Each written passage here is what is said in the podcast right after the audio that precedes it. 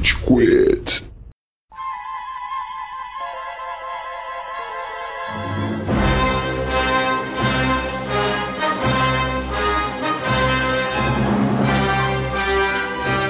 Fala galerinha do mal! Tá começando mais um episódio do Rage Quit, o podcast mais passivo-agressivo da podosfera brasileira. Meu nome é Estevam e hoje a gente tem aqui o Góis. E aí, seus fantasmas da força que vão te achar e vão te matar. Vai se fuder, Góis. Maravilhosa referência. Temos também uma pessoa aficionada por Star Wars aqui hoje, que é o Amaral. Senhoras e senhores do júri. Ah! Agora sim. Moleque! Os Jedi por intimidade deveriam fazer isso, velho. Chegar no oponente com o cabo do. Coronhada. E temos também o Nicastro. Hello! Eu, o meu sabre, vocês não estão vendo, mas ele é baixa renda. o meu também, ele é tão baixa renda que ele não aparece pra vocês. o plot twist é que o sabre do cara é o cara usando a camisinha. Vocês estão ligados das camisinhas? Ah, sim. Ué, oh, yeah. Peraí, deixa eu apagar a luz do meu quarto. Alguém procurou ela? Eu ativamente procurei. Não sei vocês. Eu atualmente procurei, é ótimo. Não cheguei a encontrar, Por que, que você acha que o Estevam tá com a câmera desligada agora? É, exatamente. Quando vocês menos esperarem. Nossa. Nossa. Mas vamos lá, a gente vai falar sobre sabres de luz e sobre outras coisas sacanas. Mas antes, Amaral, onde a gente tá nas redes sociais? Não, mas Estevam, porra, velho, a gente já teve esse briefing, mano. Amaral, você erra as redes sociais desde 2019. Caralho, Desculpa, cada um no desculpa, seu personagem. desculpa, Eu preciso errar também. A gente vai falar de Obi-Wan. Ele já sabe que é sobre Obi-Wan, caralho. Não Precisa falar isso. Não, pode falar uma referência da série, entendeu? Eu tenho toque, Estevam. É que às vezes, Estevão, o ouvinte tá numa playlist muito maluca, tá ligado? E não viu a thumbnail. Então vamos ajudar o ouvinte. Às vezes o ouvinte é cego. Já pensou no cego, Estevão? Você não liga, né? Caralho. Caralho. Nossa, do nada vira uma pauta de inclusão, Mas mano. vamos lá então, vamos falar sobre Obi-Wan, uma série muito aguardada, muitas pessoas ansiosas para vê-la, né, Amaral? Ah, yes. Eu tô tão contente que o Estevam tá descontente. Eu tô tão contente que hoje vai ser uma humilhação, mas antes da gente partir para essa humilhação, Amaral, onde estamos nas redes sociais? Muito bom que você me perguntou, Darth Estevam. Você encontra o Rage Quit nas principais estações espaciais de redes sociais. Vá lá na sua barra de pesquisa, coloque um Rage Quit BR, vai aparecer o nosso link, bonitinho, azul, que nem a espada do melhor Jedi da face da Terra. Dê um clique, dê um seguir. Não deixe também de mandar as suas mensagens no nosso direct. A gente gosta muito de receber o feedback de vocês, sugestão de pauta, reclamações, surtos, xingamentos, o que vocês quiserem. Não deixe de mandar lá. Também, pô, você escutou algum episódio que você curtiu e achou legal, achou da hora? Pô, vá lá na postagem do episódio, faz um comentário, dá um like. A gente precisa da sua atenção. Notice me, senpai ouvinte, pelo amor de Deus. Não se esqueça também que nós somos um podcast, então vá lá no seu agregador de áudio favorito, no seu SoundCloud, no seu Spotify ou pros ouvintes vintage, no seu tambor. Dê um... Coloque no Rage Quit. Onde surgiu essa piada? Eu, eu queria Eu lembrar. não sei, mano. Em algum momento alguém falou que isso era um aparelho de áudio. E aí. Mas vai lá no seu tambor, ouvinte. Batuque Rage Quit e dê um seguir. Não vai consumir banda do seu tambor e ajuda muito o nosso trabalho, porque quem faz esse podcast é você, ouvinte. Nas próximas semanas aí, a Bethesda vai anunciar que tambor também vai tocar Skyrim, tá, galera? Então. Com ou sem mod, mano? Exato. Tá bom, vamos começar a trocação franca? Pera aí que o editor do podcast, que hoje é meu refém, ele vai soltar um Asteroid Field pra fazer essa transição.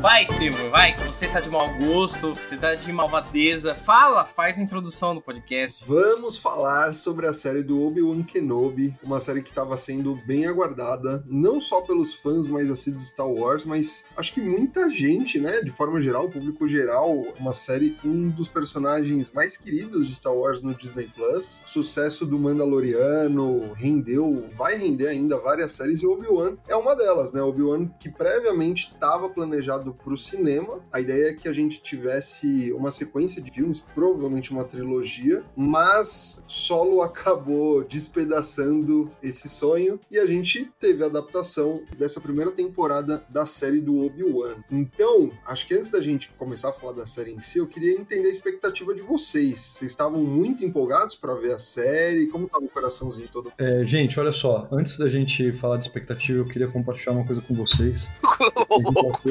que sério? Sim, vejam o WhatsApp de vocês já.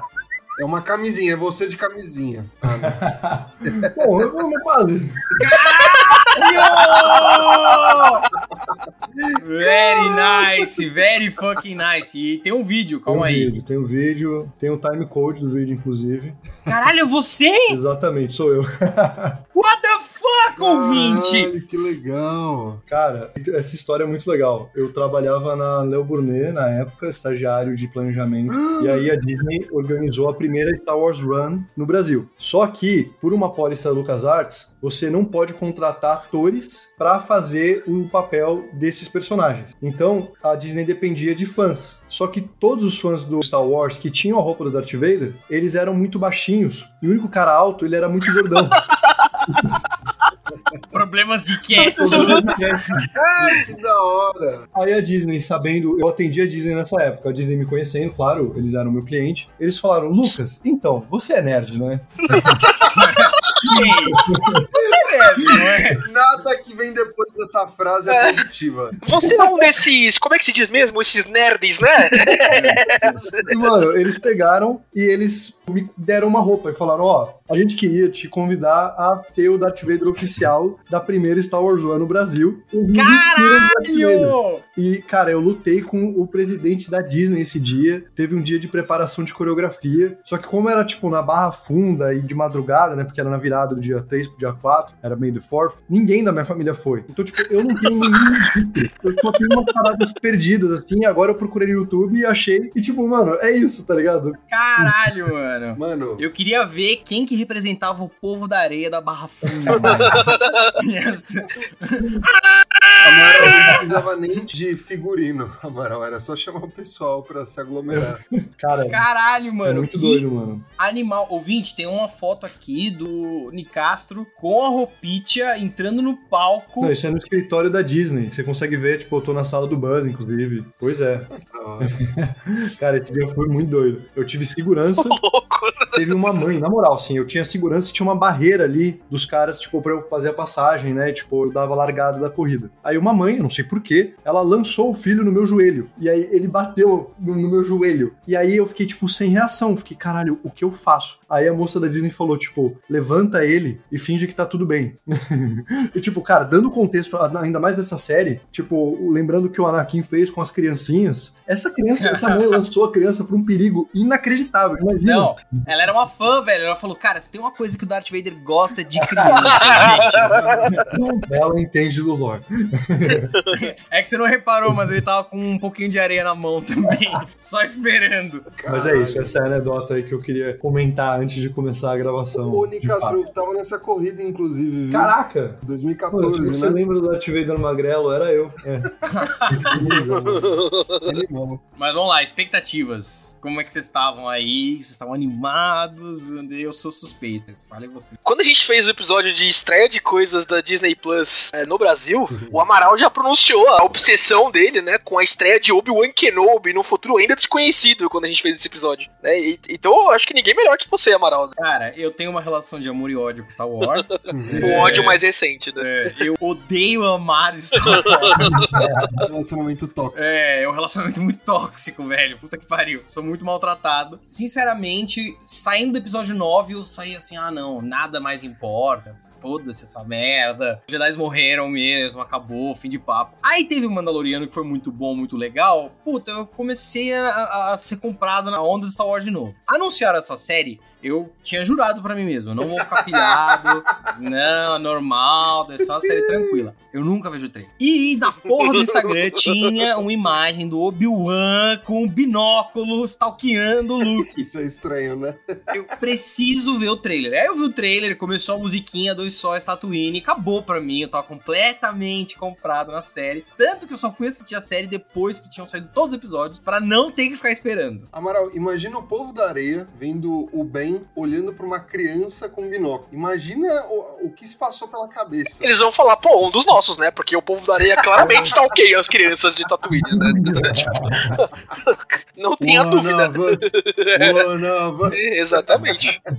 E você, Góis, qual a sua expectativa? É, eu tô numa situação parecida, né? Sou um fã mais recente de Star Wars do que o Amaral. Eu fui me conectar mais à, à franquia ali no episódio 7. E aí entrei de cabeça, comecei a procurar coisas antigas, vi o Canon, Legends, etc. A trilogia, como vocês bem sabem, eu adoro os filmes 7 e 8. O 7 hoje é um pouquinho menos, porque entendo que ele é muito mais uma reimaginação do episódio 4, o que eu não tinha tanta conexão na época. É, mas o 8, já falei isso algumas vezes nos episódios que a gente gravou aqui. Se não fosse a parte do cassino, pra mim seria o melhor filme de Star Wars. O episódio 5 ainda é superior. Frases criminosas. Exato. Rogue One me pegou muito. Mandaloriano não preciso nem falar, a gente já falou aqui pra caralho, né?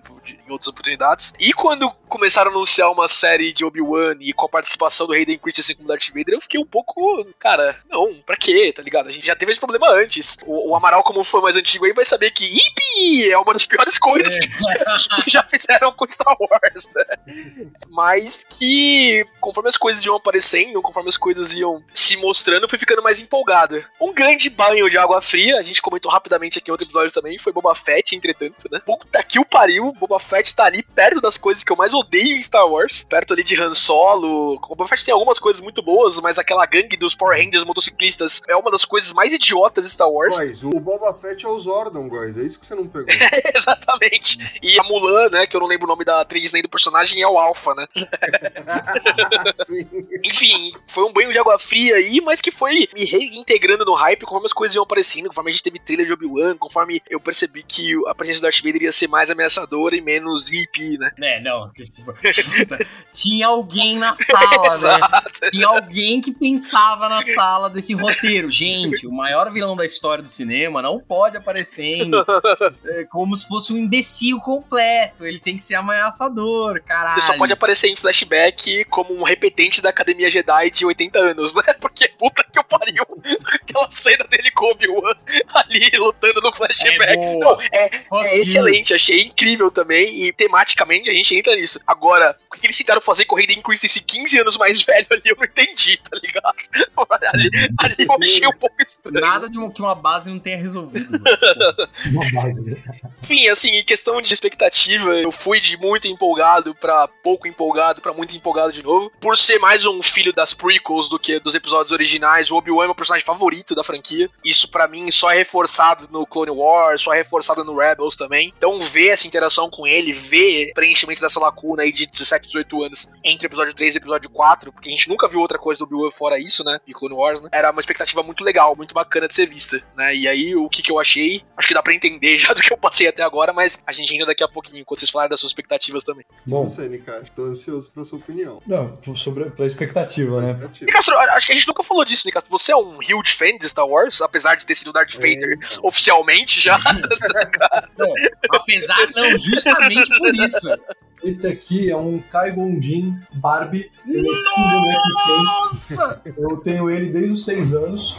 E meu pai é um cara nerd, né? Ele me deu o bonequinho primeiro e me deu, tipo, um lightsaber que ele não acendia, ele era de borracha, o que em retrospecto era muito pior. Porque Ele te deu um dildo com selo Star Wars. Exatamente. É, era isso que eu ia chegar.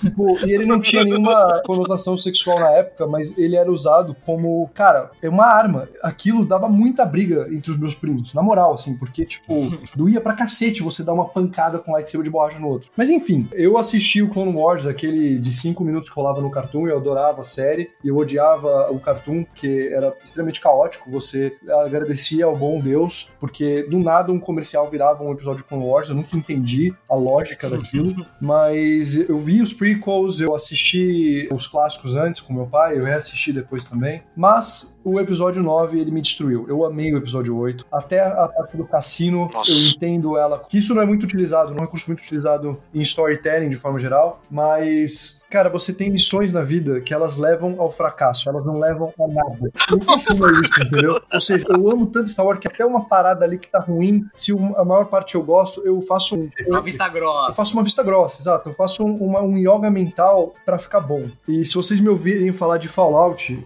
eu vou fazer muito isso. Tipo, eu amo, porque eu faço, cara, eu faço demais. Chegou o episódio 9, cara, e de verdade, até o primeiro terço eu tava acreditando ali que o negócio ele Primeiro terço não, né? Até você ouvir Somehow Palpatine Returned, né?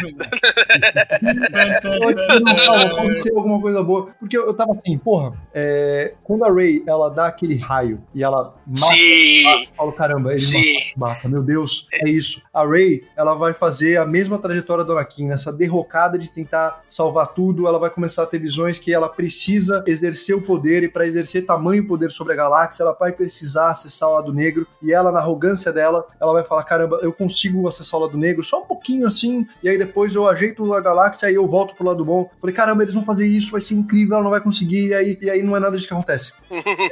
Não, ela é todos os Jedi, É, que gasto é isso que ela é. Cara, eu Que pariu. O Force Feeling é, ele é um desrespeito inacreditável com os fãs. Porra, e, e por isso que eu fugi de Mandalorian, eu fugi de Boba Fett, eu ia fugir de Obi-Wan, não fosse esse podcast. Bem-vindo ao Rage Quit de Castro, você vai adorar. Aqui você não escolhe o que você assiste. O com queria ter visto Tico e Teco. eu, dica, não, eu, eu, eu ouvi e editei. Ai, ai, cara. O episódio 9 ele me derrotou. Se a força existisse, o episódio 9 ele ia me fazer ir pro lado negro. É isso. Toda uma geração aí, com certeza. Mas você, Estevão, já que você claramente é o hater da série. Não, cara, ó, vou falar que assim, no- o Nicastro falou bastante do filme, então eu vou falar das séries. Eu comecei a ver Mandaloriano, despretensiosamente eu adorei. Primeira temporada muito boa, segunda temporada boa. Algo me fez ter interesse um pouco maior em Star Wars, tá ligado? Aí eu fui ver a série do Boba Fett, não vou me alongar porque eu gosto já falo sobre. Puta bagulho Disneyficado, tá ligado? O cara que deveria ser um, Um assassino warmonger. de aluguel, é um warmonger, vira um fofo, tá ligado? Querendo fazer o bem. Muito bosta. Então eu fui ver a série do Obi-Wan, assim, dividido, tá ligado? Pensando, pô, será que eles vão puxar mais pra Mandaloriano? Vão fazer uma parada um pouco mais desprendida, um pouco mais séria? Ou eles vão puxar mais pra Boba Fett e ser uma coisa mais bonitinha, mais confortável? Então, assim, eu fui meio de curioso. Eu não fui pensando que ia ser bom ou pensando que ia ser ruim. Eu fui de curioso mesmo pra saber como eles iam é, implementar uma série com um dos personagens mais famosos de Star Wars. E aí, e é isso. É uma das séries do Disney Plus. certeza. Definitivamente é uma série. Filha da é puta! Filha da. Essa maldita piada pela vigésima vez nesse podcast não pode ser feita com essa foto série. Fuck you! Vamos dar um aviso de spoiler, porque aí a gente pode se bater logo. Atenção para o alerta de spoilers! Atenção para o alerta de spoilers! Fala, vai te fuder! Sabe daqui, meu! Sa- Sabe daqui, mano! Sabe daqui! Sabe daqui! Sabe daqui!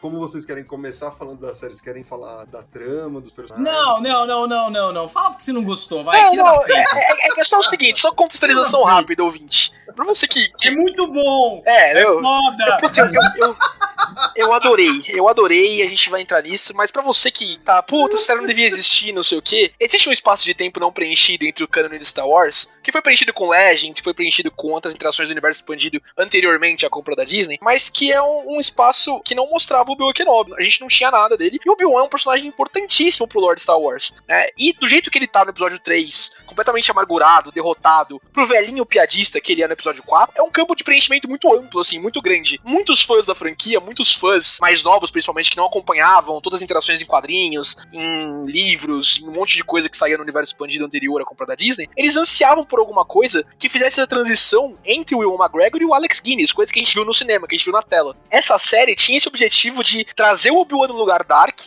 né, no lugar onde ele acabou de matar o melhor amigo, onde ele acabou de matar o aprendiz dele, né, o irmão dele, né, o You were a brother to me, Anakin, né, as coisas que ele fala, pro cara do Eu nunca tive um android, não, o seu pai, o Darth Vader matou o Anakin Skywalker, There's an Order, coisas que a gente vê no episódio 4. E é isso que a série faz. Com mais coisas do que eu gostaria de admitir, interação com a Leia, rever o Darth Vader fisicamente, assim, coisas que eu não tava esperando, que eu achei que não ia gostar, inclusive, né? Quando eu vi que essa era a interação da- que a série ia buscar, quando eu vi que o episódio 3 da série já trazia um Darth Vader contra o Obi-Wan, eu falei, porra, o que, que vocês estão fazendo? Vocês estão maluco. Mas que não, é surpreendentemente bom, assim, no meu ver. É surpreendentemente bom o, je- o tipo de interação que é criado, o tipo de interação dos personagens, né? E que expande o canon, expande a interação entre esses caras pra gente entender onde eles estão nos próximos episódios. Que aparentemente não foi o que aconteceu com o Steven. Então eu também tô muito curioso pra saber o que, que ele achou. aí. Antes de mais nada, eu não sou o maior fã de Star Wars, tá? Que Claramente. Todo mundo aqui.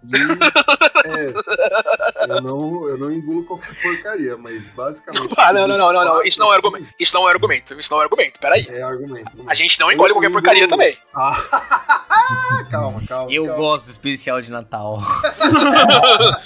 Não, pe- peraí, peraí. Ó, e- e- esse é um ponto que a gente tem que entrar. Não importa o quão fã de Star Wars você é. Star Wars majoritariamente é ruim. Ah, calma aí. Não, não, majoritariamente é ruim. Tem Não, três filmes bons, quatro. Vai. Não, o 4, 5, 6 eu acho eles bons. Quatro, ó, três filmes bons. O 6 é meio bom. Pode botar 2,5 aí. Não, vai tomar no cu. Vai tomar no cu. Sexto, sexto é o melhor filme de todos. O One é um bom filme, o terceiro filme é um bom filme, tá ligado? Não, nossa. O terceiro O filme. é um bom Não, o terceiro filme é um bom filme. É um bom filme. Não filme é, não é, não é. Revenge of the Sith, né? Não. Revenge of the Sith. Esse eu acho que ele, é- ele é mais médio do que o, o sexto. É que É, não, não. O, o sexto é Não, não, não, não. o sexto é melhor que o 3, com certeza. Mas o 3 é um bom filme também. Não, vocês estavam não, nadando num mar não. de cocô, aí vocês chegaram numa ilha e falaram, caralho, que animal.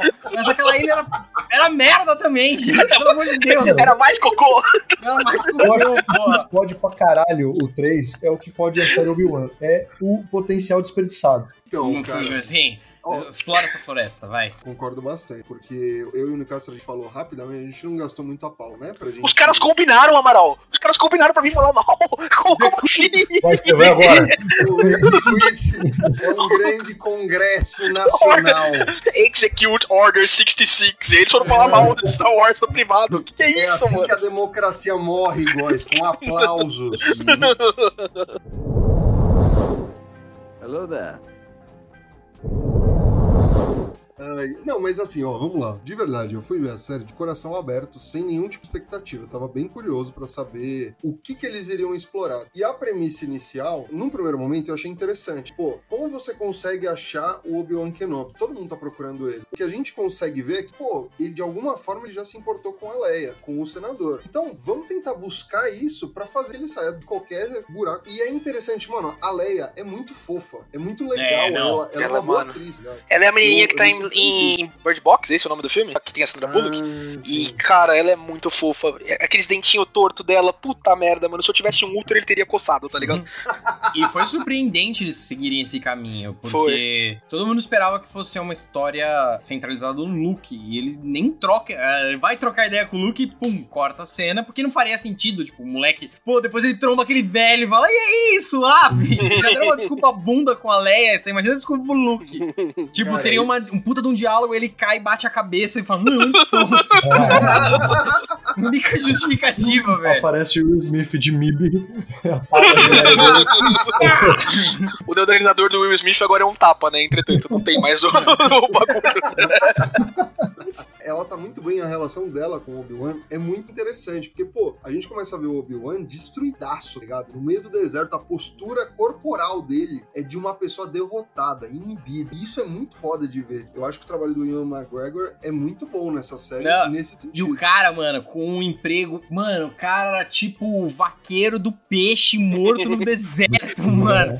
O cara era um refugiado, ele tinha que muquear um pedacinho do peixe pro cavalo dele, velho. Era uma vida de sofrimento. Ele tava meio que se punindo, assim, tipo, puta, eu falhei, eu sou um bosta, então eu vou viver pior jeito possível. Total. E, e essa parada, eles exploram de um jeito interessante. Porque, é, pô, a premissa é legal. Entender o que aconteceu no Obi-Wan em todos esses anos. E aí, beleza. À medida que a gente vai vendo um pouco mais, a primeira red flag que vi foi quando vão capturar a Leia, ligado? Quando a gente vê os Goonies indo capturar a Leia, vira uma parada muito trapalhões, pelo menos pra mim, sabe? Pô, é bizarro, tipo... Ai, cara, é caras- uma, é uma cena, Estevam. Pelo amor de Deus, mano. Mas é uma cena ruim, meu Deus, é ruim. É uma cena ruim mesmo, achei Peraí. zoado também, mas basear a série no bagulho, ah, os caras bateram a cabeça, não sei o que, e é bom ou ruim, ah, pelo amor de Deus, mano. Calma, é, é uma das cenas, tem outras. Tem mas outra, essa tem é- uma, uma essa em é- especial que ela, é- ela é risível, cara. É, tipo, parece muito que, tipo, eles contrataram rapidinho um. di- Sabe esses filmes que, tipo, ah, não, quem dirigiu essa cena foi Fulano, foi Quentin Tarantino? Eles contrataram o diretor de Trapalhões pra dividir, essa, dirigir essas duas cenas.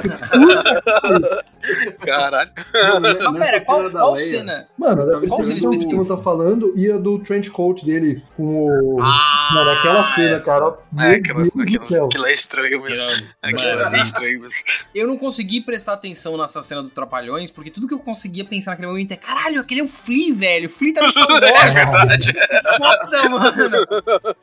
Eu já tinha surtado quando o Thundercat apareceu no Jungle Fett. Eu falei, caraca, que animal! E é super a ver. Vocês notaram aquele cara que faz os, os braços robóticos, Jungle Fett, o caralho? Uhum. Ele é um puta de um produtor musical, barra baixista, barra cantor, chamado Thundercat. E ele, inclusive, tá no Pimpa Butterfly do Kendrick, que é, ele é um cara muito foda. E quando ele apareceu, eu falei, nossa, que animal. Aí quando o Flea apareceu, caralho, mano, qual que é o próximo? A Lady Gaga vai aparecer como alienígena assassino. Eu tava, tava tão fritado nisso que eu não prestei atenção na cena Goonies. Cara, que bom que você esclareceu quem é Thundercat, porque eu jurava que era É, eu o não tinha nem ideia também. Eu também, eu falei, ué, tá ligado? Caraca, eu você. Será que é o dublador? Sei lá, tá ligado? Não, não. o Thundercat Ele é o. Ele é o bugiganga lá do Star Wars, mano. Cara, da hora. Mas, mano, eu tava esperando o Renato Aragão vindo com extintor de incêndio nessa cena da Leia, velho. De verdade, o bagulho. Mano, Sabe, tipo, eu realmente não tenho o que defender, é ruim mesmo, tá ligado? Nossa, Tipo, é uma merda. Mano, é estranho, Essa é do cara. É muito esquisito, porque parece que, tipo, tem algumas cenas que eles têm tamanha competência, que é bem feito demais. E como é que a mesma equipe de pessoas, a mesma equipe criativa, fez essa merda? Eu fico, tipo, gente, eles bateram a cabeça. Porque, Nicasso, Obi-Wan é uma metonímia de Star Wars. Você tem que passar pelo Trapalhões pra chegar no confronto final foda. É, Pra cada manobra rondo, a gente tem uma cena no cassino, tá ligado? Tipo, é isso, é, mano. Você tem que enfrentar a parte ruim da vida. Pra cada Arma Jedi Like My Father Before Me, você tem um Ewok tacando uma pedra num capacete de uma armadura de Não, Stormtrooper, Isso tá é ligado? muito bom. Você tá Isso é maluco, muito bom. você tá Não, maluco. Isso é uma vibe super Vietnã. Vocês estão errados, Tá velho. bom, beleza. A mano, natureza e os povos lutando contra o Império, mano. uma parada que me incomodou, começando com essa parada da Leia. Cara, se encontraram uma forma, porque assim, esqueci o nome da menina, é, a Almirante, qual é o nome dela mesmo? Que é a editora? Ah, Third Sister. é, a Third Sister, terceira irmã. É Raya, não Terceira é? irmã, Cara, É coisa assim. Raya, é.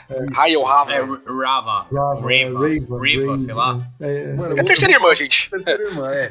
A- mano, a terceira irmã descobriu uma forma de prender a atenção do Kenobi e outras pessoas entenderam o que ela tava fazendo, tá ligado? Tipo, ela pegou a Leia e ela serviu como isca. A minha pergunta é: a gente vai ter uma segunda temporada de Obi-Wan com certeza, porque independente da opinião de qualquer pessoa, fez muito dinheiro. Muita gente assinou o Disney Plus por causa de Obi-Wan. Mas a minha pergunta é: porra, o Império não tentou fazer isso de novo, tá ligado? Tipo, se o Obi-Wan apareceu uma vez porque eles sequestraram a Leia, e se eles sequestrassem de novo, tá ligado? Se usassem ela e o senador como ref... Não é uma premissa válida? Ah, cara, é que isso foi um inside tell, assim. Ela, não era todo mundo que tinha essa informação de que o Bail Organa e o Obi-Wan eram brothers. Isso era uma coisa que tinha acontecido há muito tempo. Ela teve noção porque ela era uma cadete na Academia Jedi, assim. Então, foi um negócio muito situacional. Eu entendo, mas, cara, esse tipo de coisa você vai poder é, inconsistência dessa série em vários outros pontos. Porque. Em qualquer outra propriedade intelectual, tá ligado? É, Nossa, isso- a, a invasão a Nova York dos Vingadores quase deu certo com o Thanos. Ele não pode fazer isso de novo nos próximos três anos? Ele pode, tá ligado? Mas é outra história. É outro negócio. Depois disso, a Leia ela vira a Princesa Rebelde, ela começa a participar do Senado de Alderaan. Os próprios inquisidores lá ficam putos quando a terceira irmã ela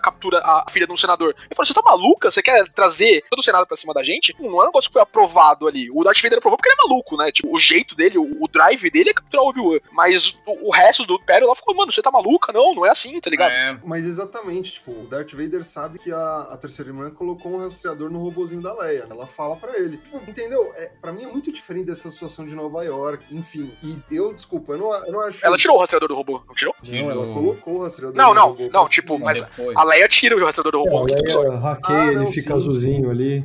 Ah, e o Darth Vader perdeu tudo. Cara, essa cena é muito uma, uma comida de toco pelo Skype, né? Em que o imperador vira pro Vader e fala: Ó, vamos focar em outros projetos. Não, não, não, a gente precisa disso. Olha, é, não, tudo bem, não tem problema. Eu, eu adoro seu insight, assim. Não, é só, só pra passar um feedback. Acho que você tá muito apegado no projeto. Talvez você deva procurar um outro lugar, mas, mas, mas né? Mas com o seu perfil. Aí na hora da Darth Vader, não, não, imagina, imagina. Esquece essa porra, engaveta. Não, tamo junto. Foi uma comida de toco, mas assim, serviu. O Darth Vader parou de atrás do velhinho. Falou: foda-se, mate-se aí, eu não quero perder meu emprego. Perder o emprego quando você é um Sith é complicado, né? A regra de dois ali é complicado. Porra. O plano de demissão não é muito bom, assim, os benefícios de sair, você não pega FGTS, né? Você tá morto e tal. Não, ele ia perder a fonte de capacete dele, mano. Porque esse é o Exato. segundo capacete que ele estoura. Exato. Porra, Ai, Vader, de Amaral. novo, mano. Isso é tão bom, Amaral, a gente já entra, né, no paralelo, né? do- do- É, dos dois, sim, dos dois sim. capacetes que ele perdeu, né? Beleza, tá bom. Pra mim, isso já azeda muito a premissa da série, porque, tipo, descobriram uma forma de chamar a atenção do Obi-Wan. Por que não fizeram de novo em todos esses anos? Tipo, eles podem explicar em futuras temporadas e tal, mas, sabe, tipo, enfim, beleza. Aí, à medida que a série foi rolando, tem ótimos momentos. Acho muito legal a forma como eles exploram a rede clandestina de pessoas que ajudam os Jedi pela galáxia, tá ligado? The Path, né? O que em português é muito complicado, porque tanto The Way quanto The Path, as duas últimas propriedades intelectuais da Disney, chamam o caminho, né? E aí fica um pouco complicado, tá ligado?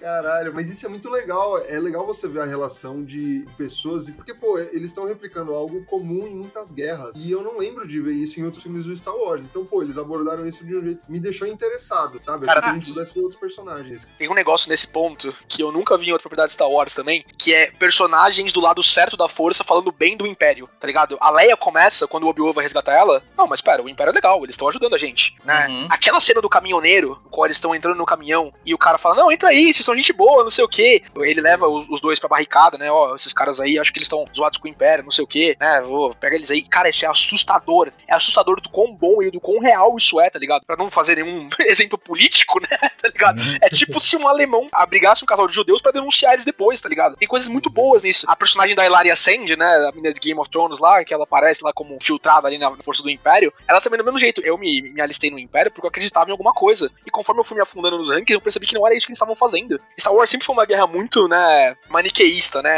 Lado do bem Sim. contra o lado negro, o lado do bem contra o Império do Mal, né? Não sei o quê. E quando a gente entra nesse tipo de gray area, né? Nessa matéria cinzenta que junta as duas coisas, Mandalorian tem muito disso também, mas principalmente eu vi em Obi-Wan com esses personagens efetivamente elogiando o Império, mesmo você sabendo quem é a Leia, quem é o, o Bail Organa, quem é o próprio Obi-Wan, não sei o quê, você vê que não é assim, que Star Wars tá se atualizando num tipo de política pra hoje também, num tipo de, de coisas pra hoje também. É, eu acho que você tá dando mais crédito à série do que, que tem lá, cara, na moral.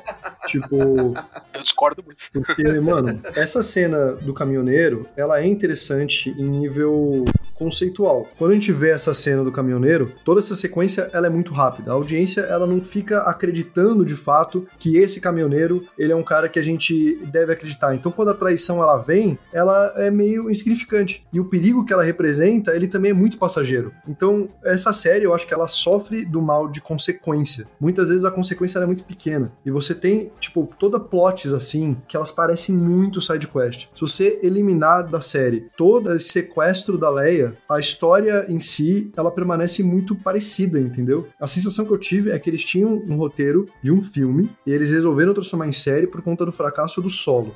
É perfeitamente isso. É isso. Quando você descreve isso, essa relação toda com o paralelo com o nazismo, é super interessante. E eu lembro daquela sequência de quase 10 minutos de abertura do Quentin Tarantino com. Eu sei que, no caso, no, do, Ah, não, é.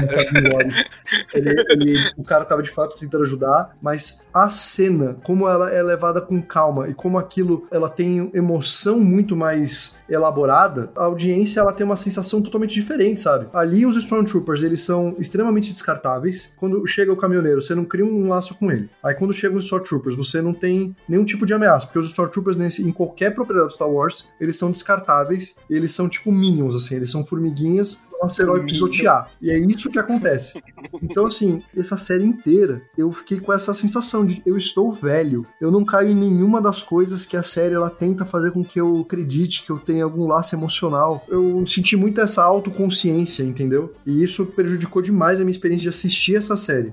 Mano, e sabe uma parada? É, a, a gente brinca bastante nos origens da década de 70. Tipo, pô, você vê alguns errinhos, mas, cara, uma coisa é um filme da década de 70, outra coisa é um filme dos anos 2020 e seriado. Então, tipo, o nível de atenção do espectador e o nível de expectativa é completamente diferente. Então, tipo, falar que, pô, é, se manteve na essência ou repetiu algumas coisas, ah, não foi proposital, pra mim não serve mais, tá ligado? Porque as pessoas e o público em geral não tem mais a mesma cabeça. Não é a mesma coisa. Não dá pra você cometer alguns erros, lógico, de cena, etc., e depois virar e, e apelar pra isso, sabe? Não, gente, a gente precisa subir a régua, porque, pô, é Star Wars, é, é um dos pilares da cultura nerd no mundo. Então, tipo, me incomoda um pouco isso, tá ligado? Mas do que que você tá falando? O sarrafo série aumentou. Eu, eu entendi isso, Estevam, é, isso? O sarrafo Não, não, aumentou. tudo bem, mas de que, de que cena você tá falando? O que, que teve de errinho? Então, a gente comentou da questão da Leia dos Trapalhões e a gente comentou é, da questão do plot. Uma parada que me incomodou bastante é quando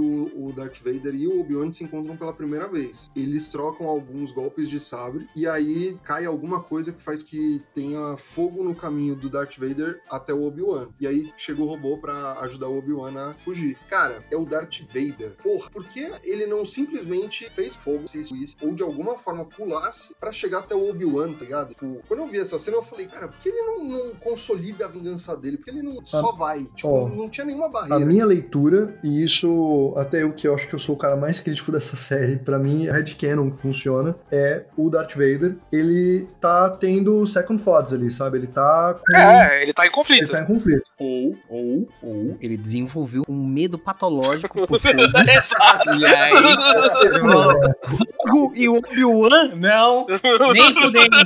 Eu já caí nessa.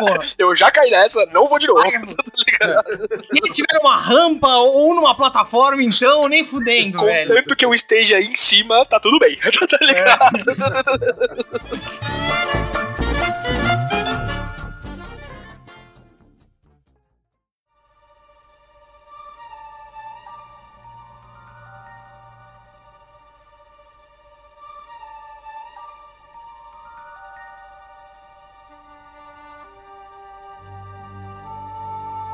que me parece da reação de vocês, e eu acho uma reação, por incrível que pareça, É válido, Super- né? é super válida que é todo o roteiro existe um nível de suspensão de descrença que você tem que entrar. Porque todas as reclamações que vocês estão fazendo, elas são perfeitamente aplicáveis em uma série de filmes blockbuster. Tipo, ah, por que eles não fazem isso? Por que eles não fazem aquilo? Por que eles não seguem aquilo? Tudo isso me revela que vocês não compraram o roteiro. E aí, é muito. Cara, tem várias paradas. A que primeiro veio na minha cabeça é que eu tava 100% comprado. Foi o seguinte: pô, o Obi-Wan chega no final da saga, vai lá, vou batalhar contra o Darth Vader, pan, vocês vão ver. Aí ele, eu vou sozinho. E eles têm aquela cena foda pra caralho, não sei o quê. Tá bom. Agora, porra, o Obi-Wan sai de lá.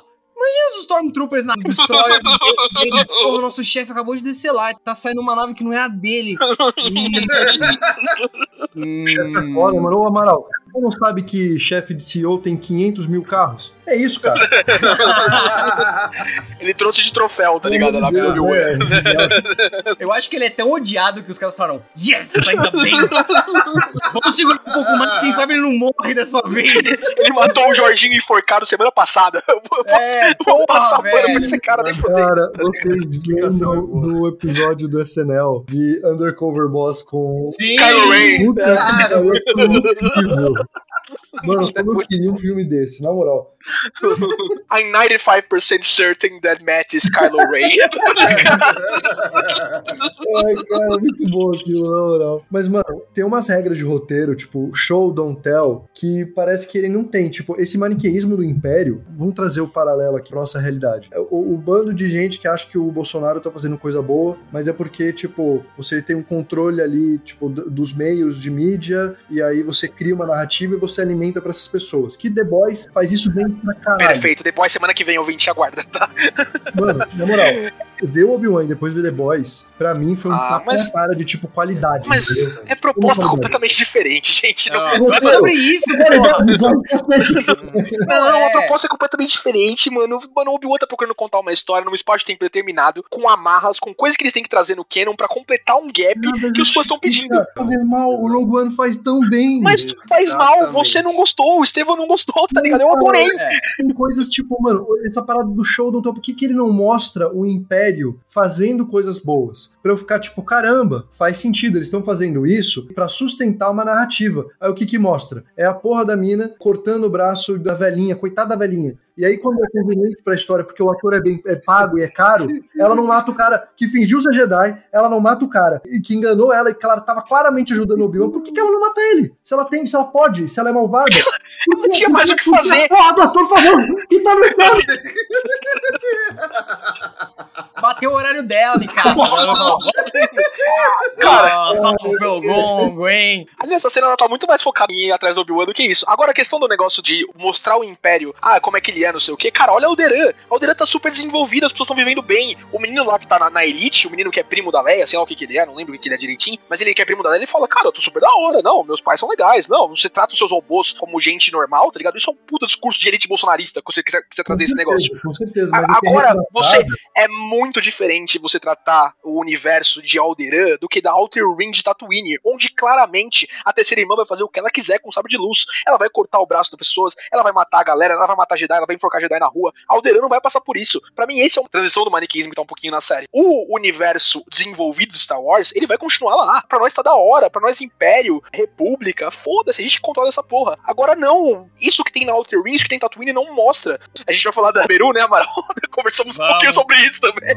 Mas o tio Vai Owen e a tia Beru são queimados vivos no quarto episódio. Isso é Star Wars, é isso que mostra, tá ligado? É, é muito diferente o tratamento do centro pra ordem exterior, tá ligado? Tá, pra mim é, é- é isso, é isso que faltou no seu Don Show, Don, Don Tel. Tipo, a gente vê só a elite sendo bem tratada. Se a gente visse a Mas- classe média, aí eu falaria, não, beleza, classe média Ó, eu tô entendendo um pouco melhor. Tipo, eu acho que esse não maniqueísmo, ele não é bem retratado aqui. Quando você tem algumas falas, e são falas, é tipo, é a moça falando, ah, eu juntei o Império porque eu achei, cara, parecia muito que ela leu a ficha de personagem dela, e ela entrou agora no RPG, ela precisa se introduzir, e ela precisa definir o alinhamento dela. E é É, isso, eu é uma parada extremamente expositiva. E eu fico tipo, gente, essa é claramente uma personagem que eles tiraram de Game of Thrones de novo, e aí eles vão matar ela, tipo, pra ter alguma. Cara, tava tão telegrafado. É, ela era, ela era, tava na cara, tinha um alvo na testa dela mesmo, com certeza. Eu não acho que é ruim, eu acho que é desperdício, entendeu? Tipo, acho que o grande problema que eu tenho com o Obi-Wan é o desperdício. É, podia ser uma história foda. Ele podia pegar o maniqueísmo do God of War 2005, e aí chega o 2018, e Ah, tá. puta que pariu, contrata o Corey Balrog pra fazer tudo. Ele pode fazer tudo. Ele pode fazer o filme da Barbie. Ele pode fazer, mano, esse cara é incrível. O filme da Barbie a gente vai ter que comentar no Rage Quit. Porque Não, a puta gente que vai ter, pariu. que- a gente vai ter que gravar um episódio sobre, porra, na moral. Puta É. merda. Enfim. A gente pode Cara, ver o filme eu- da Barbie todos juntos de terno, tá? Tem, cara, todo mundo de peruca loira. De terno vai ser muito freak, Estevam. Imagina as crianças e aí quatro humanos enfileirados de terno Cara, no cinema. Desculpa, Amaral, não sei se você tá acompanhando no Twitter, mas não tem uma criança que veste o filme da Barbie. Esse filme não é pra criança. Não é pra criança, cara. Tá? Bom, Hello there. olha, eu acho, assim, legitimamente a crítica de vocês tem validade. E, e eu acho que vocês estão olhando Star Wars do jeito errado. Que Star Wars não é sobre ter um bom roteiro. Ah, não, Amaral. Não é! Não é! Não é! Igual ele tá saindo do seu lado, Góis. Ele tá do lado. Não, eu tô, eu tô! Star Wars é uma aventura. Puta, mano, com, com amigos assim, mano. Puta que pariu. Vocês estão pirando. É, sinceramente, é como falar assim: tipo, vocês estão entrando muito. Sim, ficção científica permite você se aprofundar pra caralho em várias discussões. E só que Star Wars nunca se propôs a fazer isso. Star Wars é uma aventura que tem um pano de fundo rolando. E esse é o ponto. É uma história sobre uma aventura, sobre uma jornada do herói. É, é que nem você olhar pra, sei lá, Hobbit e falar: Não, mas os anões liberarem todo esse tesouro que tava trancado na montanha ia acabar com a economia da. Terra-média. É, a inflação explodir dia se comprar um cavalo por não sei quantas milhões de moedas. Tipo, não faz sentido, não é sobre isso. Sim, não As tem alegorias de Star Wars. É. É que nem o Batman doando dinheiro. Tipo, ele não vai doar o dinheiro porque a gente não tem uma história se ele doar o dinheiro, né? Basicamente. O É. Batman gosta de bater em pobre, tá? É, Esse é o. Eu já tô brigando por Star Wars, senão vamos fazer brigar pro Batman também. Então vamos começar. Eu acho que Star Wars nunca se propôs a ser uma ficção científica super densa sobre pontos não só sociais, mas sobre grandes emoções humanas. É uma aventura, essencialmente uma aventura. Tanto é que eu estaria co- concordando com os haters da série com você se não fosse o, desfecho maravilhoso e incrível que justifica todo o caminho do, do personagem. Pra mim é muito menos sobre é, eu gosto quando Star Wars melhora, eu gosto quando as coisas novas de Star Wars melhoram as que já aconteceram. Então eu acho legal ter mais nuances do Império. Eu acho legal mostrar que o Império não começou sendo cuzão day one, assim. Ai, galera, voltamos, é isso, vamos. Fora com os Younglings, né? Com eles foi É, Day One ali. Pra.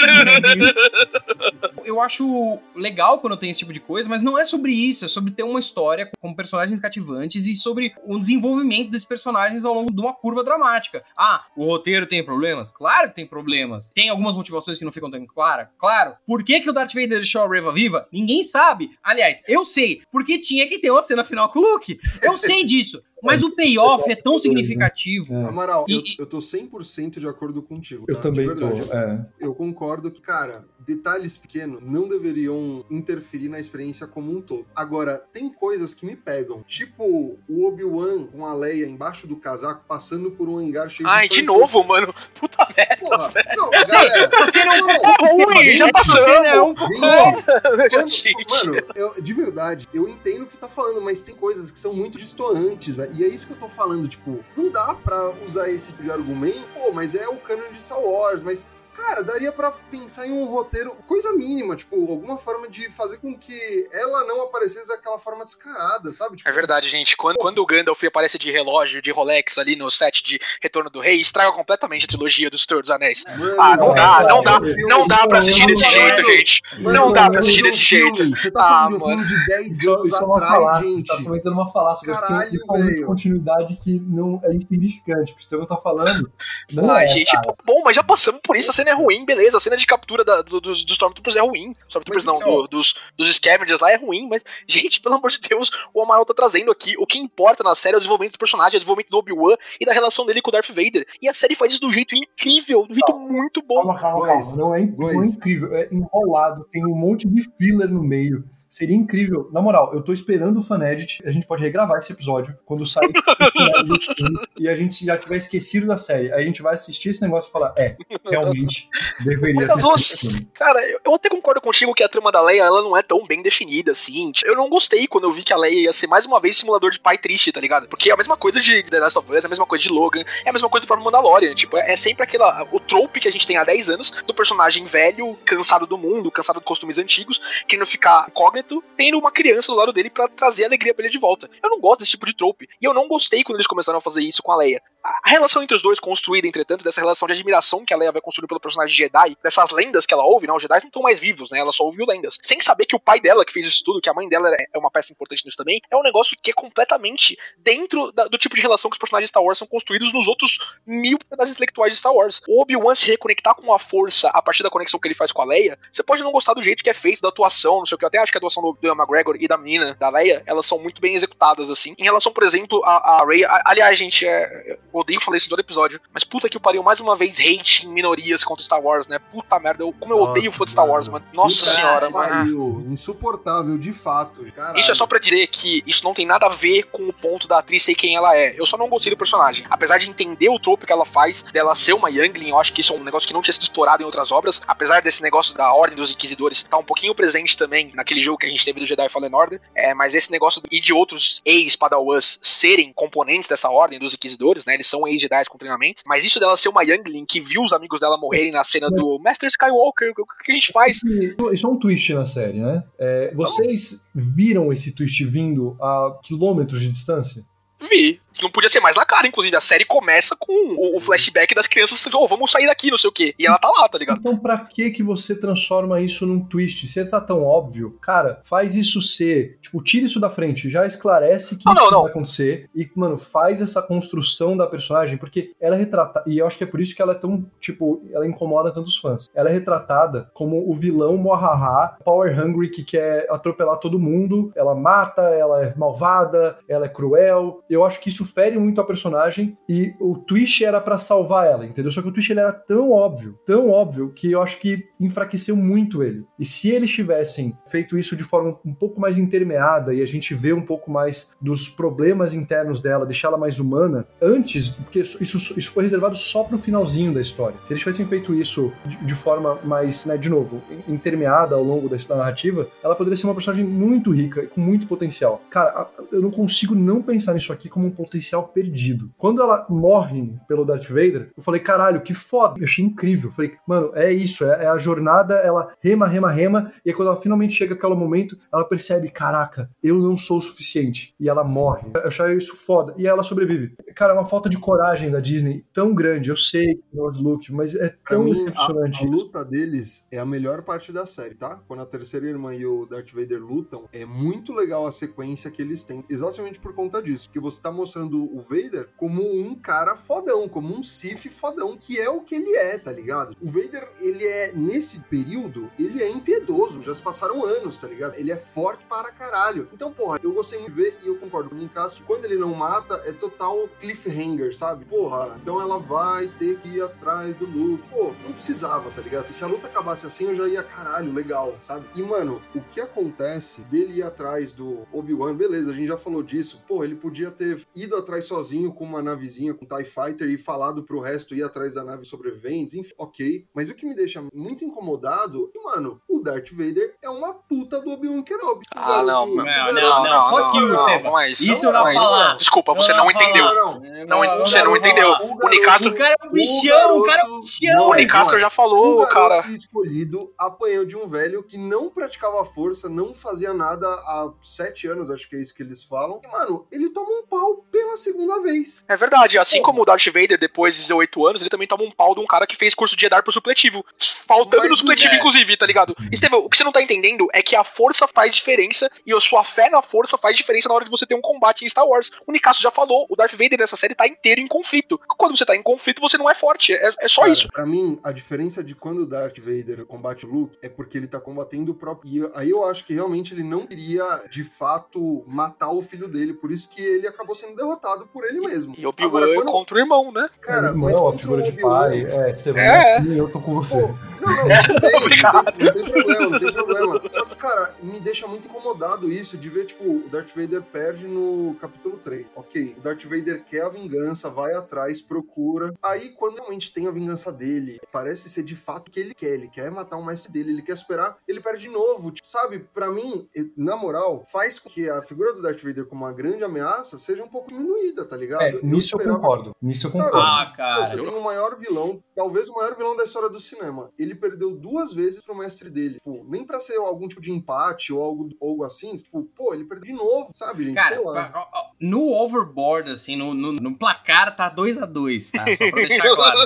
O primeiro confronto, o Obi-Wan levou a melhor. No segundo, o Anakin lá dá um pau nele no fogo. O Obi-Wan teve que sair de maca com o robô carregando. No terceiro, o Obi-Wan. Obi-Wan, tá ligado? Isso chama É. substituição. Mano, No terceiro, Obi-Wan teve que tirar, assim, mano. Isso eu acho muito foda do, do confronto final. Porque a curva dramática do confronto final é muito bem executada, Pô, cara. Antes da gente falar do confronto final, deixa eu só perguntar um negócio, porque eu acho que o confronto final ele é, tipo, sequencialmente ele vem depois do que eu vou comentar agora. Uhum. Mas uma parada que eu achei meio inconsistente e me decepcionou um pouco era que no episódio 3, o Anakin ele é deixado na lava pelo Obi-Wan, e a minha leitura sempre foi de tipo, pô, o Obi-Wan ele não conseguiu juntar as forças pra dar aquele mercy Sim. kill, assim, sabe? Aham. Terminar. Só que quando ele descobre que o Darth Vader tá vivo agora nessa série, eu fiquei tipo, porra, cara, mas se você não tinha certeza que ele ia morrer nesse negócio, que você cometeu um erro de, de- terrível, segundo que você, cara, você deixou ele agonizando, você achou que ele ia morrer mesmo, você deixou, você fez uma coisa terrível com um cara que você amava tanto. Você deixou ele agonizando, morrendo da pior maneira possível, sabe? Ah, é, mas aconteceu, Ele tá ligado? É, ele não conseguiu, cara. Você deu a Ele resposta, tá conseguiu. ligado? E isso não é sem sentido com o resto do universo, porque ninguém sabe da existência do Vader até o começo do, do episódio 4 ali. A Ahsoka, quando encontra ele em Rebels, por exemplo, Ninguém ela não sabe. sabe que ele é o Anakin. Ninguém Ah, sabe. ninguém sabe que era o Anakin, mas as Ah, é o Não, Anakin. é, mas o, o Vader mesmo é é uma figura que ele começa a ter proeminência no lore do Império, no lore de Star Wars, na verdade, né? Mas no lore do Império, só a partir de 12, 13, 14 anos, depois desse episódio aí, mais ou menos com Obi-Wan. Quando a repressão da República começa a ser mais forte, quando tem toda a relevância de acontecimentos que vai ser o estopim pra fechar o Senado no começo do episódio 4, né? Então, é tipo, esse desconhecimento, porque você pode questionar isso, tipo, o Obi-Wan sabia o nome de Sif do Anakin, ele sabia do Darth Vader, né? Então, se ele soubesse o Darth Vader andando por aí, ele deveria saber que o Anakin está vivo, né? Mas o o Darth Vader é uma figura presa, tipo, ele, ele não tá abertamente em campo até 10, 12, 15 anos do começo do, do Império, tá ligado? É, então isso vai acontecendo de um jeito que quando a Ahsoka encontra ele em Rebels, ela também tá surpresa. O Cal Kestis no Jedi Fallen Order, vocês jogaram, você e o... O Amaral jogou também, né? Vocês três jogaram, Não vocês joguei. não jogou, mas o, o, Estevam e o Yurikato jogaram. Recomendo. É muito bom, Amaral. É a melhor cena de revelação do Darth Vader de todos os tempos, assim, de... Supera o Rogue One, inclusive. Demais. Enfim, o Cal Kestis, quando encontra o Darth Vader, ele, ele sabe o que tá acontecendo. A mulher que é a, a nova mestra dele lá, que também foi parte dos Inquisidores, ela, ela acontece, mas eles não entendem o que, que é a figura do Darth Vader, né? En- Então é um negócio que é construído no universo, no canon de Star Wars. Agora, esse momento, assim, é, é muito pra mim o que tá acontecendo na primeira batalha do Obi-Wan contra o, o Darth Vader ali, né, contra o Anakin na, na parte do terceiro quarto episódio ali. É, é tipo, eu posso te matar aqui. O objetivo do Anakin primeiro era fazer ele sofrer. Agora, será que ele teria o que ele necessitava pra dar o Mercy Kill, pra dar é, o golpe final? Por isso que eu acho que ele deixa ele fugir, por isso que eu acho que ele vai pra outro lugar, pra depois voltar a capturar ele. O long run do Anakin não é só matar o Obi-Wan, ele quer fazer pra ele passar por tudo que ele passou. Aquela cena do você virou um monstro, eu virei o que você me tornou. Puta que o pariu. Que que é isso, mano? É muito bom, é muito bom pra quem tá acompanhando toda essa história de desenvolvimento do Anakin, Pra quem viu ele lá como Ip no primeiro episódio pra depois passar até o terceiro, tá ligado? Pra mim, essa cena é perfeita.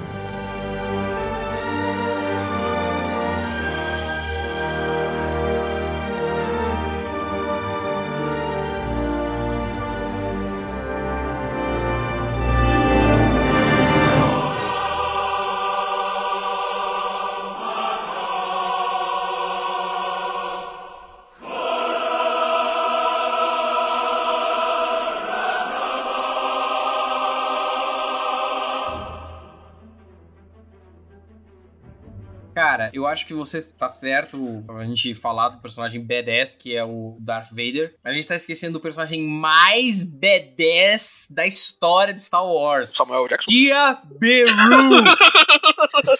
Beru era o Rambo, mano. Eu falei isso pro Góis na hora que eu assisti, velho. É Porque- perfeito.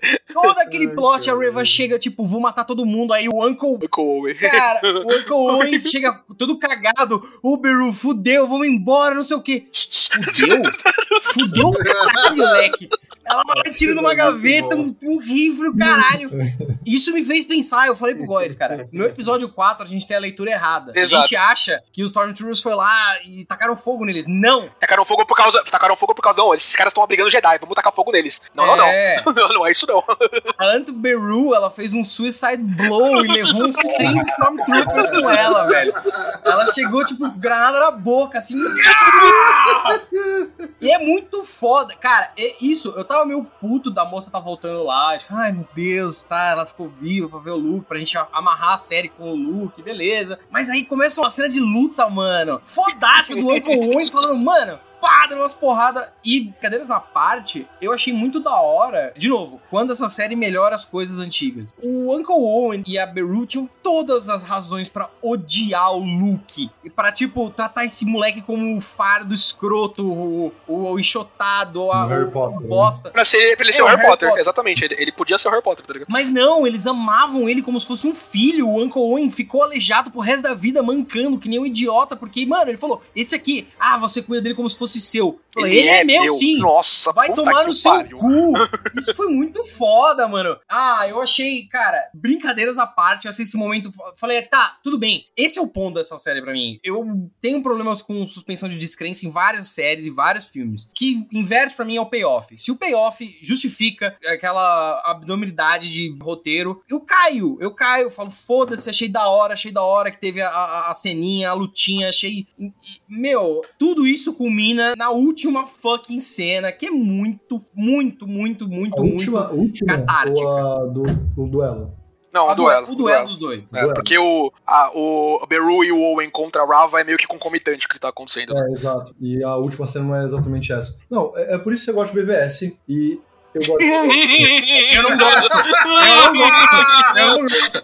No final você me vendeu. Ai, ai, ai, ai. Já passamos por esse. Eu ouvi o episódio 50 de novo.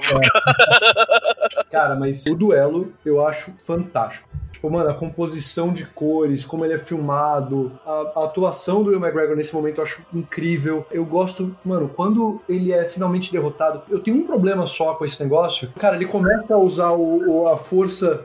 Só que, tipo, ele faz um- uma parada meio Moisés, assim, ele fica numa Mano, é muito foda. É isso que a gente queria, mano. Jedi Dragon Ball, Vegeta e Goku saindo na mão com a força, mano. É tudo que eu sempre quis, velho. Mano, mas seria tão mais legal se ele estivesse fazendo os movimentos. Porque, tipo, é, ia ser muito mais da hora, velho. É que o Obi-Wan é muito foda, ele só levanta assim. Se ele fizesse os movimentos, o planeta rachava, velho. Essa cena é muito catártica, porque são dois Jedi lendários. Só assim. E o Obi-Wan, ele teve meio, ao longo da série, meio que uma postura de sábio, né? Tipo, ah, ele é, o, ele é um, velhinho sábio que sabe pra caralho, conhece muito da força, mas ele não é um guerreiro, até porque, porra, quando gravaram os originais ele era um velho, ele não tinha como Exato. se mexer direito. E- mas, cara, isso traduz mesmo nas prequels e no outro material de Star Wars, com Clone Wars, etc. O estilo de luta do Obi-Wan é um estilo defensivo. É aquele estilo com o sabre aqui pra trás, tá ligado? Né? Uhum. Lutando. É, fã mais ácido de Star Wars vai me perdoar. Eu não sei canon de, de estilo de luta. Eu sei que tem sete. Não vou me atrever a, a falar qual que é.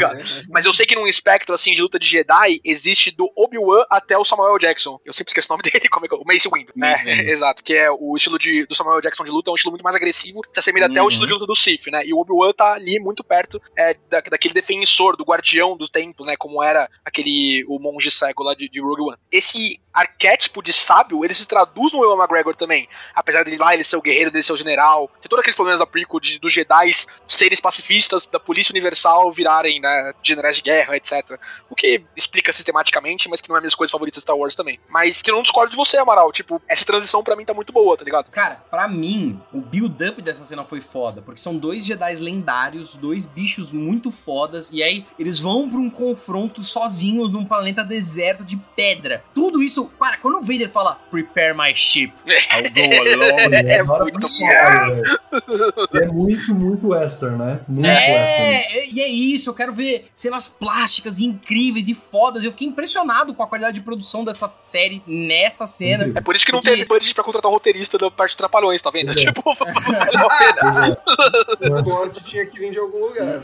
Mano, e é, é foda o conflito emocional dos dois. Porque uma coisinha, que você falou da ceninha do Vader, né?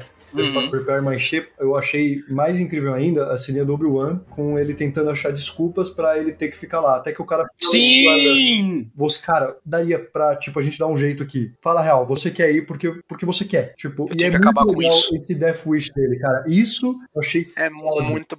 Cara, é foda. muito Obi-Wan, mano. Puta que. É o que ele faz no episódio 4, tá ligado? Tipo, Hum. ele podia ter escapado com a galera ali com o episódio 4, mas É. ele precisava terminar a jornada dele. É, eu Cara, isso é, caralho, é- é foda e você vê que os efeitos especiais incríveis, eles só são. Você só compra a dramaticidade dessa cena porque ela justamente tem uma carga dramática. Então, quando o Obi-Wan tá tomando um sova do Vader, no final das contas, aquela cena toda tá substituindo o Anakin putaço com ele, assim, descontando toda a raiva, todo o ressentimento, como se ele colocasse no Obi-Wan o grande responsável pela completa derrocada dele e pela transformação dele, como se ele visse no Obi-Wan, tipo, o Anakin, que é fraco, que é um bosta, e eu sou o Darth Vader, pau no seu cu, vou te matar, no momento mais tenso tenso da vida dele. Ele ia morrer né, debaixo daquelas pedras. Ele lembrar, cara, ele lembrar da Leia, ele lembrar isso, fazer ele ah, soltar tudo e ir pra cima dos caras. É. Esse nível dramático da cena, pra mim, no momento que aconteceu essa cena, me vendeu a série. Eu falei, tá, tá, tá no final. Eu sei que é fanservice, que tem Kamehameha de pedra. Foda-se, velho. É isso que eu queria ver. Essa cena é foda. Eu, só uma coisinha, cara, eu queria que esse flashback tivesse cenas do filme da trilogia dos prequels. Seria muito foda se não fosse só as ceninhas com a Leia, porque eu acho que o nosso envolvimento emocional com essas cenas da trilogia É, não, você tem razão. seria Uhum. fantástico, assim, sabe? É, dele lembrando, o, sei lá, o Anakin criança, de repente, sabe? Podia ser muito foda. Mas eu, eu realmente gosto muito e ela funciona como um diálogo, né? O que você tá falando aí. Do tipo, você consegue ver o Darth Vader querendo se impor, ele procurando essa validação, ele mostrar que, tipo, olha o que eu me tornei, olha como eu sou fodão aqui, olha o meu emprego grande de CEO, imperador sinistro. Isso, mano, é muito foda, cara. Mas quando ele é derrotado, e é muito legal porque, tipo, a série inteira, eu achei que foi um demérito da série usar tão pouco, apesar do Uncanny velho ali, do Crazy, do ator, ele, ele tá velho pro personagem. É, o Hayden. É, eu achei um pouco um, um- um demérito ali, um desperdício, eles só usarem o duelo. Tipo, eles poderiam ter gravado mais cenas, eu queria ver mais do passado, queria ter mais esses momentos, tipo, introspectivos entre eles. Mas, beleza. O duelo, ele tem essa estrutura, né? Do Darth Vader tá, do, no, no caso o Anakin, tá com a vantagem, e aí ele ficar com a soberba, e aí ele ser, né, Ah, passado. o- que é exatamente... Ô, Nicastro, Oi. deixa eu te interromper rapidinho, porque não quero cortar o, o- o resto do seu fluxo. Cara, o Hayden Christensen, ele é o paciente zero da trend de odiar e querer matar atores de Star Wars. Ele não é o paciente zero ideal, porque realmente que... Pô, o roteiro no cu, mano. Mas assim, você vê que não era um cara essencialmente ruim. Desculpa, eu vou ter que te, te corrigir. O paciente zero, na verdade, é o Jar Jar Binks, né? O ator do Jar Jar Binks que, Ah, que quase se matou efetivamente com o hate que ele recebeu. né? Caralho, Mano, disso. Isso é bem real, pra falar a verdade. caralho. Então, é, é um sintoma que você vê, velho, de tipo, pessoas que, velho, não tinha muito o que ele fazer com aquele papel, mano. Ele, ele tinha que viver a honra do maior vilão da história do cinema, um dos maiores vilões da história do cinema. Com o roteiro falando que ele odiava areia, tá ligado? Tipo, É. tipo, Eu senti muito isso que você falou, mano, que desperdício de não vê-lo mais vezes, porque eu adoraria, eu, eu- eu gosto, eu acho esse cara, mano, ele é aficionado por Star Wars, ele É. curte Star Wars, podia ter dado mais cenas pra ele. Cara, e ele tá no mesmo papel que o Andrew Garfield tava agora no retorno do Homem-Aranha, tá ligado?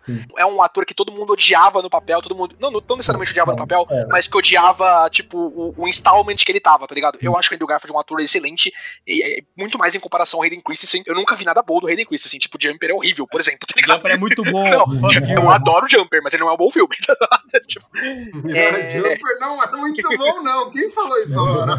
Eu falei, é sensacional, é perfeito. Tem o Nick Fury antes de ser cool, mano. Enfim, mas o mesmo rolê do tipo das pessoas voltarem a abraçar Amazing Spider-Man e falar, nossa, na verdade esses filmes eram legais, faz o Amazing Spider-Man 3, é exatamente o que aconteceu com o Hayden Christensen agora, tá ligado? É tipo, a nova franquia de Star Wars, os episódios 7, 8 9 falharam, apesar do, do 9 ser o estopim, assim, então as pessoas, não, na verdade as prequels que eram boas, antes da Disney tá, tava tudo É. melhor, não sei o quê. E o Hayden Christensen tá nessa toada aí do tipo, ó, voltei a ganhar amor dos fãs, finalmente vou receber um pouquinho. As pessoas ficaram felizes essa- quando ele foi escalado, Essa tá é a analogia do Amaral do mar de cocô. Porque você vê alguma coisa na sua frente, você acha que é terra e na verdade é mais cocô, né, Amaral? Eu não sei se isso é 100% aplicável a essa situação, mas É, eu não. cortei o Nicasso, deixa ele terminar o raciocínio dele. Não, é, assim, eu acho um desperdício, ainda mais olhando a série como um todo e vendo que, tipo, tinha muita gordura com a trama da Leia sequestrada e não sei o que, trapalhões. E eles fizeram isso porque eles queriam ter essa coisa do apelo familiar. E se eles fizessem mais cenas com o Hayden, seria uma coisa mais introspectiva, mais sobre a jornada do personagem e menos sobre, tipo, aventuras no espaço com essa galerinha bagunceira, sabe? É o que eles optaram.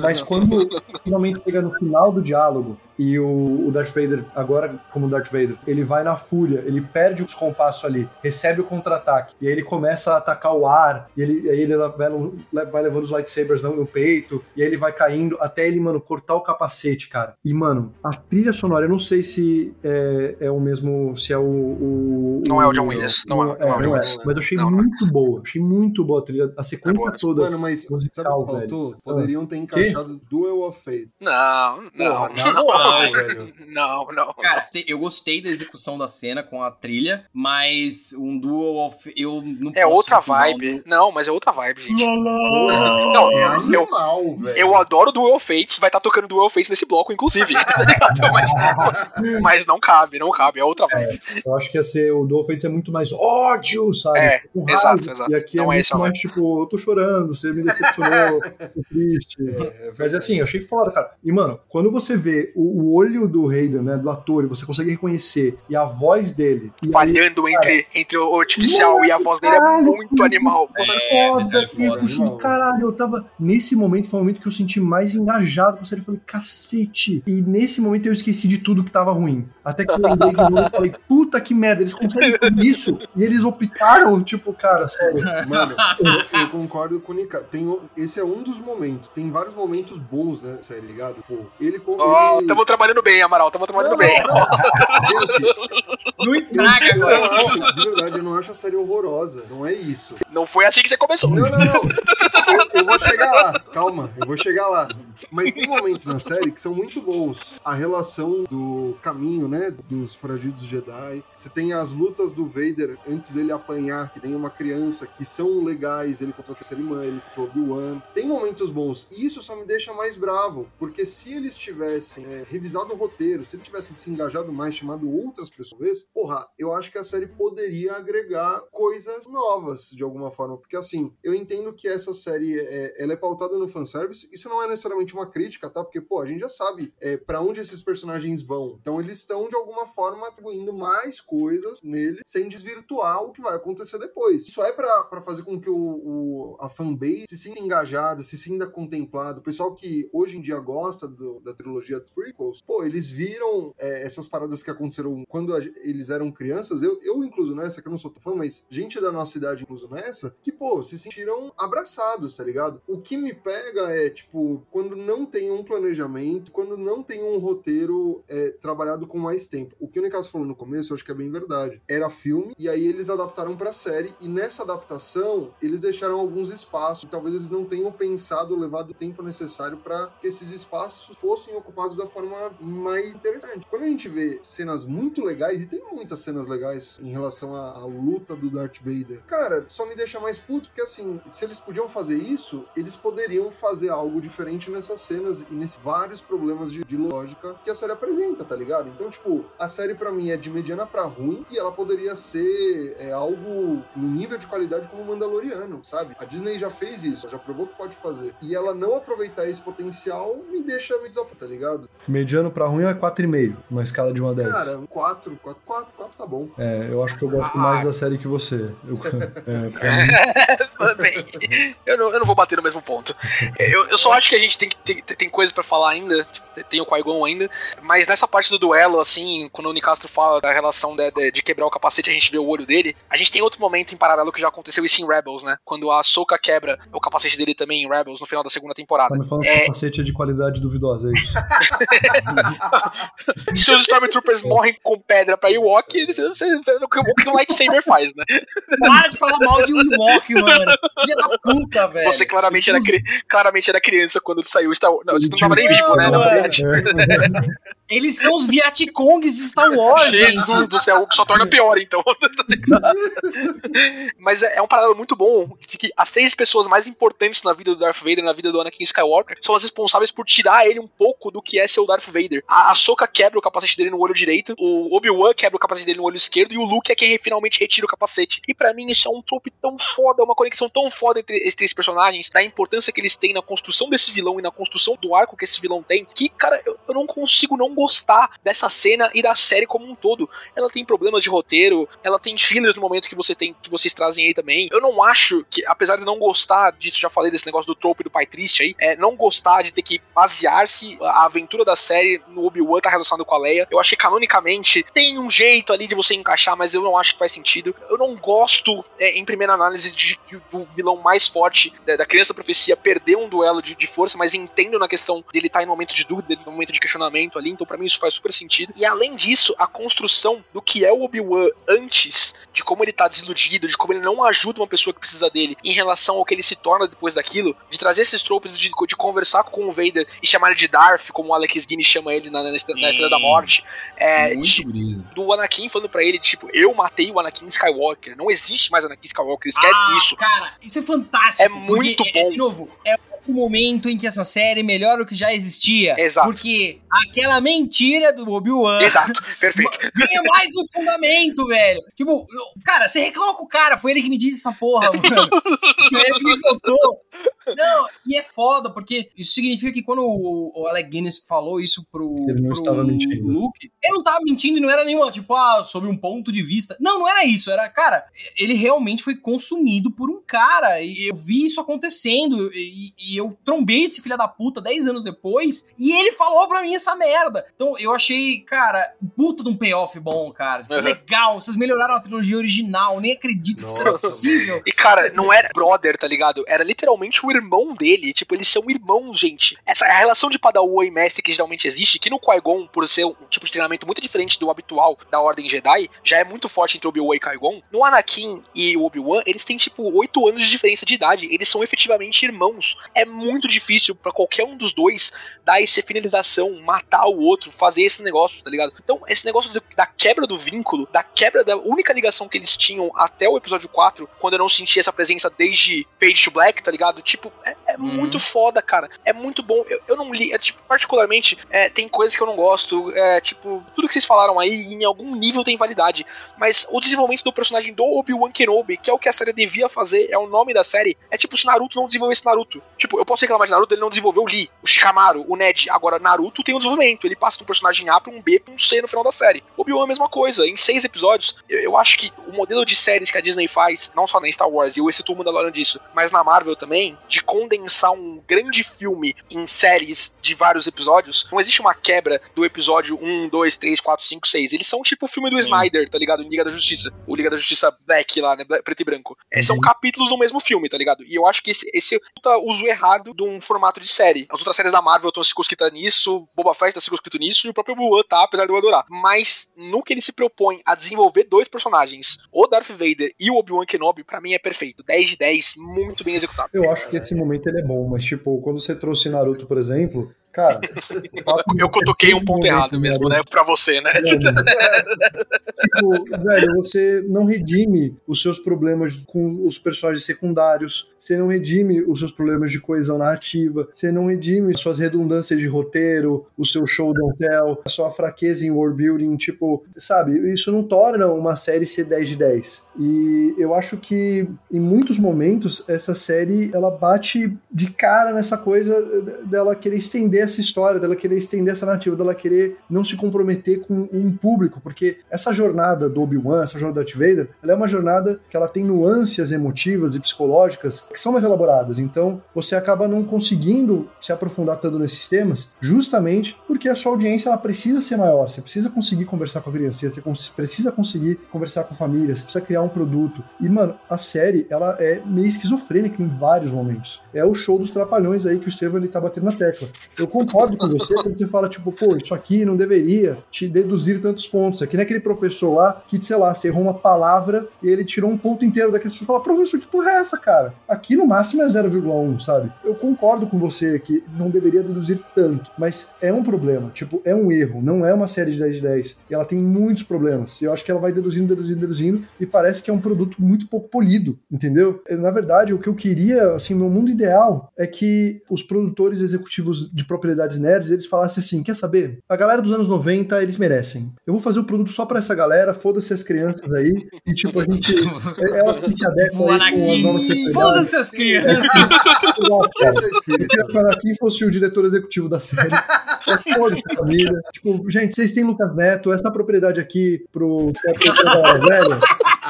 Vocês têm o Lucas Neto. Esquece. Star Wars, vocês têm Lucas Ó, Neto, ó, balanço Star todo. Wars, Star Wars não é próprio pra criança mesmo. A gente vai fazer Star Wars pra adulto. A gente, tipo, mano, pra mim é Wolverine Origins, tudo de novo. Tipo, cara, Nossa, não, não, até não, não, não vou aceitar. Até não vou Wolverine aceitar. Origins, você tem coisas boas em Wolverine Origins. Cara, se isso ficar na edição, eu sou um Fusca, tá?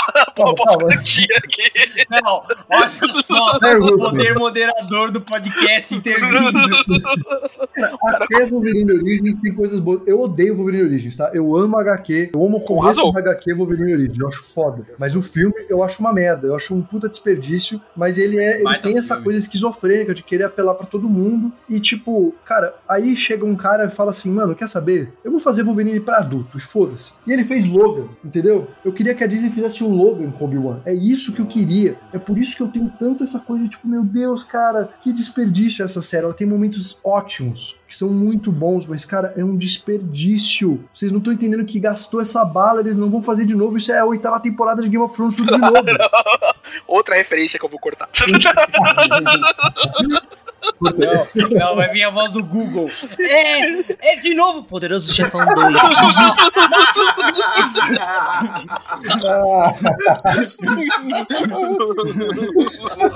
ai, ai. Eu quero ver você cortar isso com essa piada incrível, guys. É assim que vocês escapam do martelo de edição mesmo. Mas, Amaral, pra mim e pra você, Qui Gondin, no final. Puta emocionante, mano. Não, eu fiquei feliz. Eu fiquei puto porque ele apareceu. Eu também, eu antes. também. Eu fiquei esperando o tempo todo. tá Porra, mano! Mas eu achei da hora que eles colocaram. Eu fiquei legitimamente tocado e. É, ele vai pra Season 2 aí, vai pra segunda temporada. Que essa, assim, não sei o que vai acontecer. a- a- as loucurinhas do Obi-Wan e Tatooine.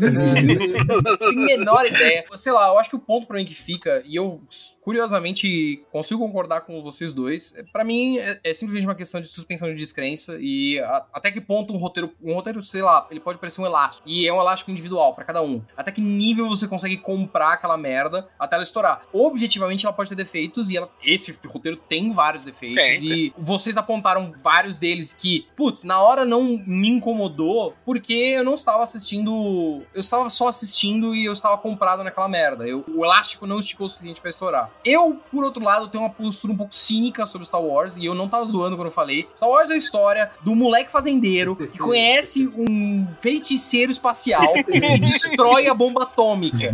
É, essa história ela é baseada numa estrutura de roteiro que é literalmente milenar. Então, assim, pra mim, E completamente copiada de Duna, só pra. Então, assim, nunca pra mim foi o ponto. E Se eu quero assistir um deep dive sobre a psique humana ou uma cena foda como a cena do Tarantino inicial de Bastardos Inglórios, que é uma aula de edição, é uma aula de edição onde ele põe a câmera, onde ele dá foco, os planos que ele usa. Tipo, se eu quero ver isso, eu vou atrás disso. Star Wars, pra mim, é, literalmente sobre uma aventura com uma estética inacreditavelmente foda e influente. O quarto filme, se você olhar dessa você vai encontrar vários defeitos. Só que pra mim, o que aconteceu com vocês, e pode ter acontecido com bastante gente, é o elástico esticou demais, velho. E tem situações que, tipo, quando Jump the Shark, você, ah, foda-se. E mesmo que aconteçam coisas fodas, aquela série te perdeu e não tem o que fazer. Como um filme pode acontecer, como qualquer outra coisa. Nesse sentido, eu, eu dou 10 de 10 no meu coração, porque puta que pariu, aquela cena foda me vendeu. Mas objetivamente, se eu tiver que olhar essa porra, é claro que eu vou dar, sei lá, 6, 6,5. Não, é, não é a melhor coisa já feita em nenhuma escala, tá ligado? É, pra- pra mim é tipo, cara, eu fiquei empolgado sobre uma coisa de Star Wars, isso não acontecia há muito tempo, velho. Nem Mandalorian me deixou ago. assim. É, Mandalorian eu achei, cara, isso é muito bom, isso é muito foda. Porra! Então, é, pra mim, o overall da série é esse. E eu espero que, sei lá, eles corrijam essas merdas pra segunda temporada. Porque a segunda temporada tem vários lugares fáceis que estão fechados agora. Eles não podem voltar e dar um oi pro Darth Vader, assim. E é isso, ah, lembra aquele papo que a gente teve. Então, é, Pô, que fita, hein? Tá tudo legal. Então, pra mim, eu entendo o que vocês estão falando. E se eu tivesse que. Tem muita gente que faz essa diferença, eu já vi isso em outros podcasts, que é você está avaliando Star Wars ou está avaliando um filme? Uma série, seis, seis e meio, fiquei animado, achei da hora. Agora, como Star Wars, puta que pariu! Se todas as coisas de Star Wars que vão sair fossem assim, eu já estaria muito feliz. Eu estaria com os. Mano, ah, que ótimo, continue assim. Agora, daqui dois meses, você pode acompanhar Cassian Endor da Amaral e, ter, e ter essa mesma sensação. Super empolgante vai ser Cassian Endor. Ó, ouvinte, a gente vai gravar três episódios sobre essa série. Pode ficar tranquilo. Aí vai ser a melhor coisa já feita em Star Wars e eu vou queimar minha língua, né? Nossa.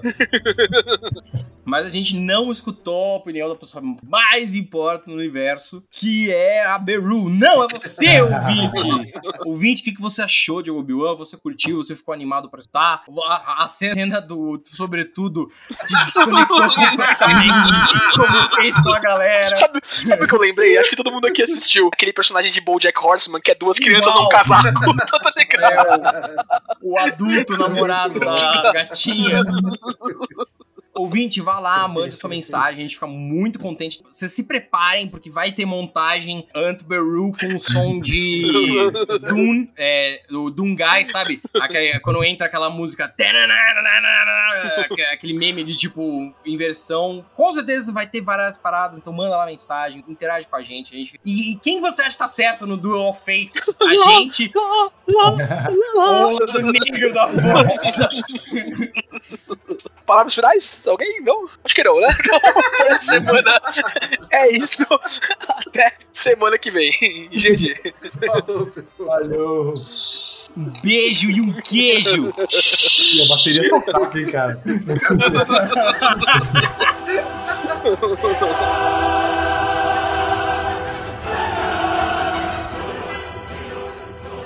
Você ouviu Rage Quit.